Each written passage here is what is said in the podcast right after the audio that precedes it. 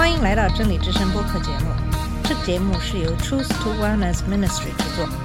在这个节目里，我们要从一个不一样的角度向你介绍圣经和基督，带你走进一个属灵的世界。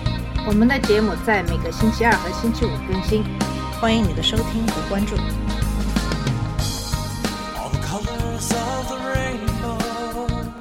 你好，我是马俊，今天给大家分享箴言中关于愤怒的经文。愤怒是一种情绪，是一种强烈的不悦感，往往伴随着恼怒、对立或敌意。因为愤怒是一种情绪，它本身既不是善，也不是恶，它的道德品质是由它的原因和由此产生的行为决定的。神的愤怒总是正义的，当人的愤怒反映出神性时，它就可以是正义的。然而，人的愤怒并不经常反映金钱，所以通常是不义的。即使人的愤怒是正义的，也必须非常的谨慎，因为雅各书一章十九到二十节警告说：“我亲爱的弟兄们，这一点你们是知道的，但人人都要快听、慢说、慢怒，因为人的怒气不能成就神的公义。”圣经中有几种描述愤怒的词语，第一种常常用热来描述愤怒。比如摩西在《生命记》九章十九节中用这个词来描述神的反应，即热的不悦，以及他对他的子民在金牛偶像崇拜事件中不忠的愤怒。在耶利米书四十二章十八节，它被翻译为愤怒浇灌在耶路撒冷居民身上的罪。在耶利米书十章二十五节中，先知呼吁神将他的愤怒、他的怒气倾倒在那些不认识耶和华的邪恶国家身上，并使雅各布荒废。在列王记下二十二章十三到十七节，我们发现，虽然悲伤和忏悔可能会推迟它，但不会避免它。然而，在民数记二十五章十一节中，我们发现菲尼亚斯对那些与米甸妇女玩娼妓的人采取的行动，确实使神的愤怒在他的嫉妒中不再毁灭以色列的儿子。这样看来，一旦耶和华因这种类型的愤怒而变得炙热，他就必须被倾倒出来，或者必须对其原因进行某种正义的执行。这使得这种愤怒成为最严重的一种类型。愤怒在旧约中有的时候也被用来描述人。人的愤怒有些是义的，有些是不义的。当以扫因他的欺骗而对他的兄弟产生这种愤怒的时候，雅各不得不逃到哈兰。二十年后，他才能回来。即使在那个时候，他也非常害怕以扫。当伊丽莎告诉他在约旦河里洗七次就能摆脱麻风病时，纳曼不由得怒火中烧。纳曼认为大马士革的河流更胜一筹，并要离开。直到他的仆人说服他，至少要尝试一下。当他像伊丽莎所说的那样被洗净时，他的态度突然改变了。这就是亚哈苏亚雷斯从以斯天那里知道哈曼要消灭犹太人的邪恶阴谋的时候的那种义愤填膺的心情。哈曼被吊死在哈曼为处决正义的魏迪改而准备的脚架上后，国王的怒气才平息。在这种情况下，《箴言》十六章十四节的真理在现实中得到了贯彻，也就是王的怒气如同死亡的使者，但聪明人要安抚他。哈曼不是聪明人，所以就被处死。那么，愤怒这个词在《箴言》六章三十四到三十五节中被翻译为激怒，这是对那些要进入邻居妻子人的警告，因为无论谁碰他都不会不受惩罚。因为嫉妒使人发怒，他在报仇的日子必不放过，他不接受任何赎金。虽然你送许多礼物，他也不满意，无法安抚带来的这种怒气的严重性。那么，正言二十七章四节补充说：“愤怒为残忍，怒气为狂澜，唯有嫉妒，谁能敌得住呢？”圣经警告正直的人不要陷入这种类型的愤怒。箴言十九章十九节说：“大怒的人要承受刑罚，因为你若救他，只得再刑。”诗篇三十七章七到十一节说：“你要依靠耶和华，耐心等候他，不要因那行善的人发愁，因那行恶的人发愁。不要发怒、气绝、愤怒，不要忧虑，那只会使人作恶。因为作恶的人要被剪除，但等候耶和华的人要承受那地。你们要仔细寻找他的地方，他就不在那里了。但谦卑的人要承受那地，并在丰富的繁荣中自得其乐。圣经中另外一个描述愤怒的词，常常被翻译为“燃烧的愤怒”。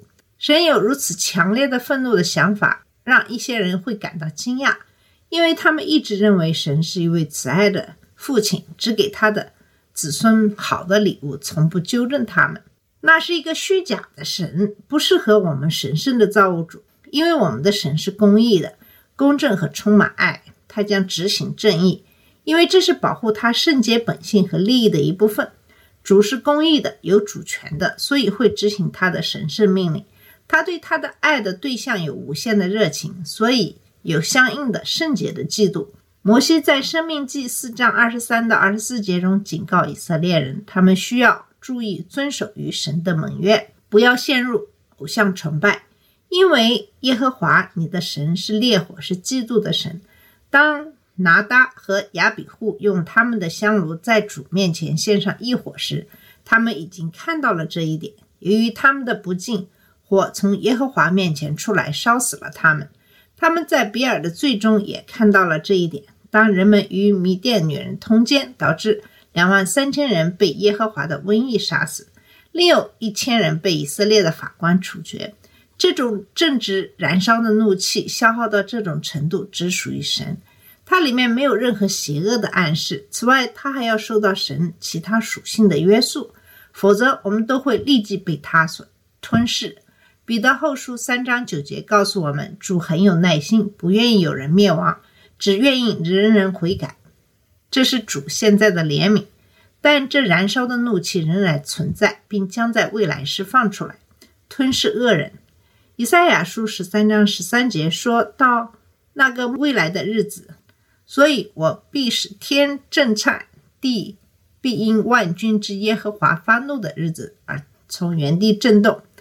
圣经中用暴怒描述人或神的这种愤怒，耶和华正是在暴怒中切断了犹大，让尼布贾尼撒摧毁耶路撒冷。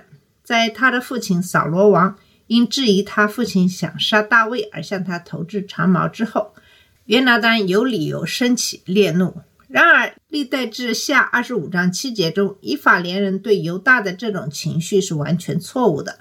亚麻谢王雇佣并支付他们与他一起作战，但主只是他在战斗开始前送他们回家。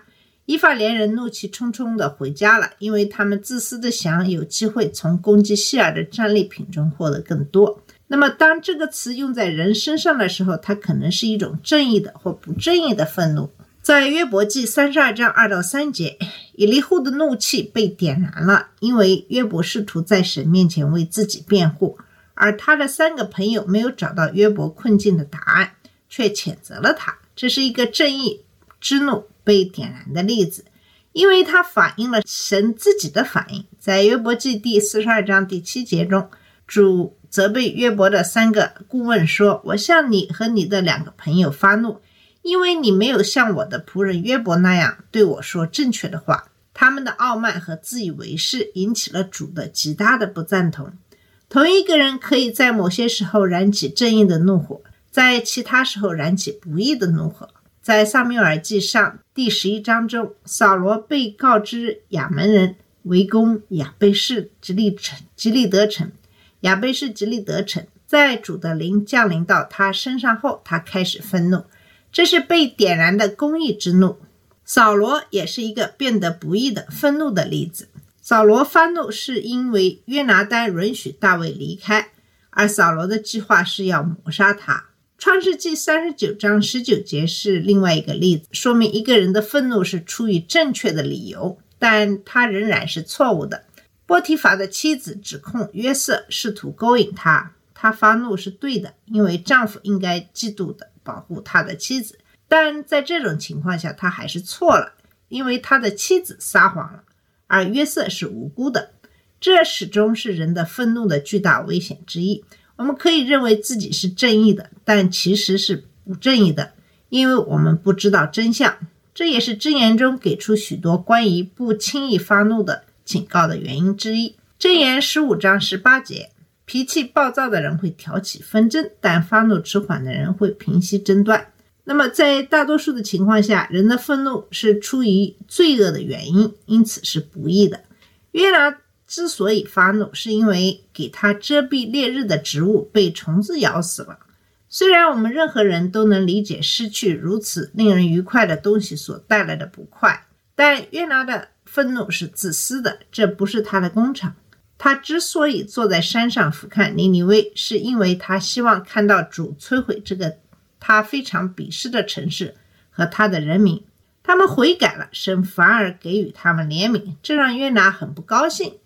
更明显的不义之愤的例子包括：该隐因嫉妒他的兄弟亚伯而发怒；巴拉克因巴兰不愿为他诅咒以色列而发怒；扫罗嫉妒大卫得到了赞美；桑伯拉因尼西米重建耶路撒冷的城墙而发怒。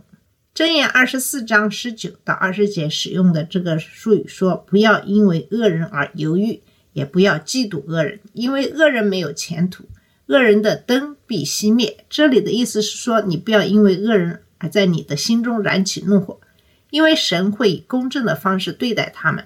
摩西在《生命记》四章二十五节中警告人们，当他们在神面前作恶时，他们会激怒神。当这些挑衅持续足够长的时间，就会点燃神的怒火。《列王记下》二十三章二十六节就是这样一个例子。然而，耶和华并没有因马拿西的一切挑衅而放弃他对犹大的大怒。如果挑衅还没有达到怒火燃烧的程度，就可以平息。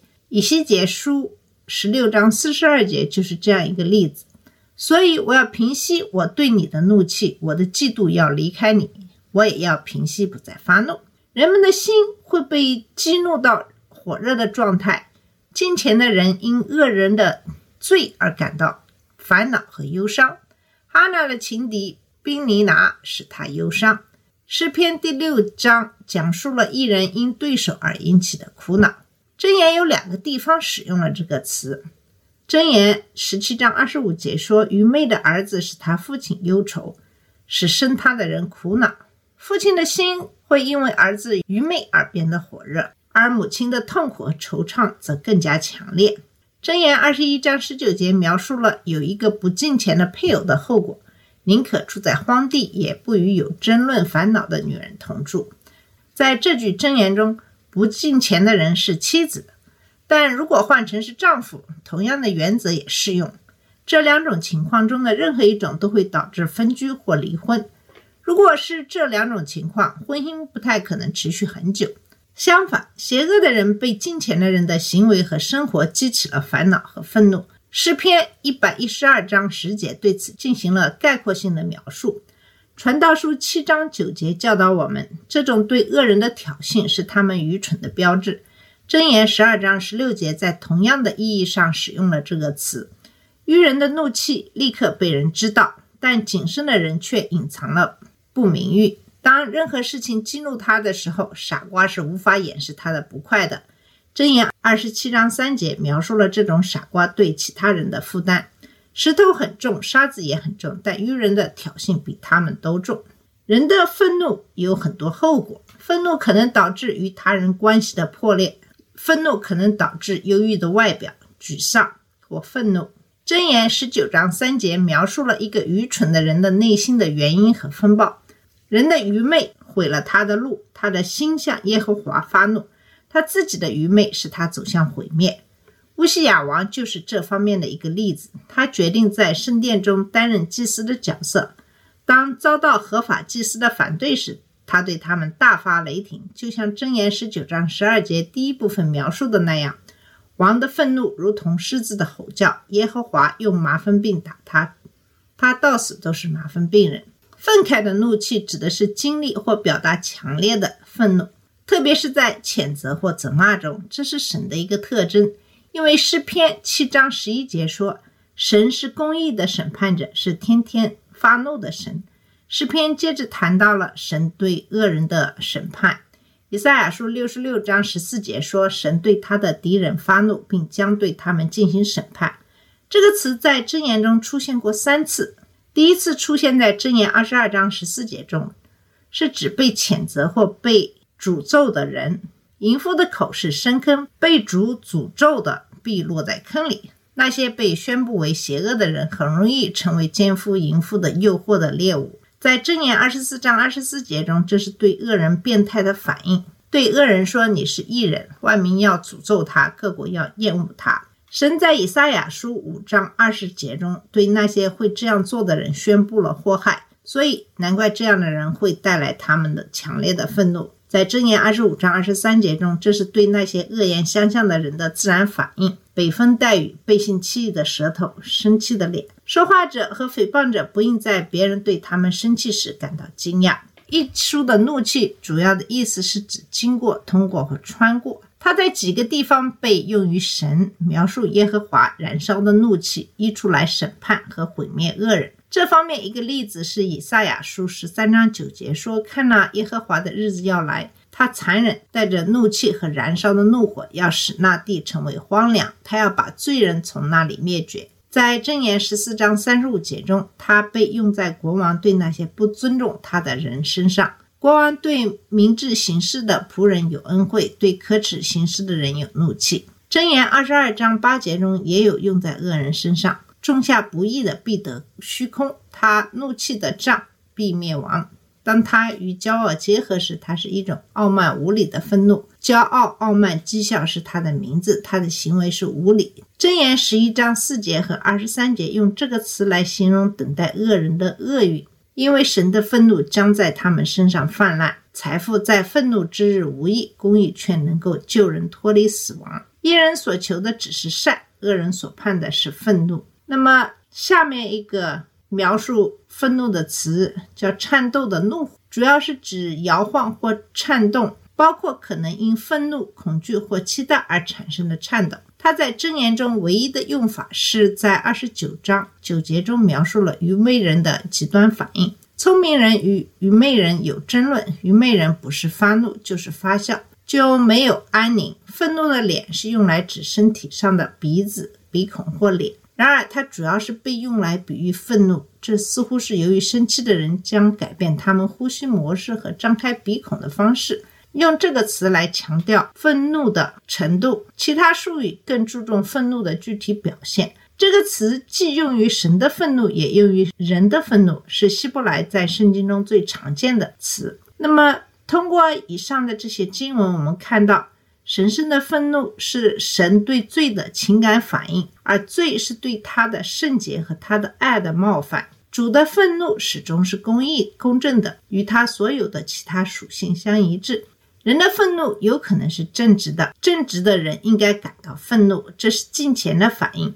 由于人天生的自私和罪恶，人的愤怒一般都是不义的。人变得愤怒，是因为他没有得到他想要的东西。而他想要的东西，通常在某种程度上是有罪的。这就是为什么箴言中对愤怒有这样的一个警告。箴言二十九章二十二节说：“发怒的人挑起纷争，脾气暴躁的人多行不义。”箴言二十九章八节说：“轻蔑的人放火烧城，聪明的人转怒为喜。”我们都要避免成为一个会发怒的人。箴言二十二章二十四到二十五节强烈建议不要与发怒的人交往，也不要与脾气暴躁的人同行，否则你会学他的方法，给自己找一个陷阱。何必减少怒气呢？温柔的回答可以转怒为喜，但严厉的话会激起愤怒。学会温柔而不是严厉，这需要你谦卑，学习对主的敬畏，从你的骄傲中转过来，在他面前谦卑自己。认识到神的方法总是比自己的好，并承诺了解他，以及他希望你如何生活并遵循他。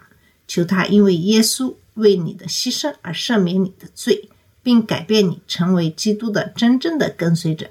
好了，我们今天的节目就到这里，在下期的节目里继续会跟你讨论愤怒的原因以及如何处理愤怒。好，谢谢你的收听，我们下次节目再见。这里是真理之声播客节目真理之声是 truth to wellness ministry 旗下的一个节目由 truth to wellness ministry 制作和播出如果你有什么想跟我们分享请给我们发电子邮件我们的邮箱地址是 truth to wellness at gmail dot com 你也可以直接去我们的网站 www truth to wellness dot com 浏览更多的信息下次节目再见 all the colors of the rain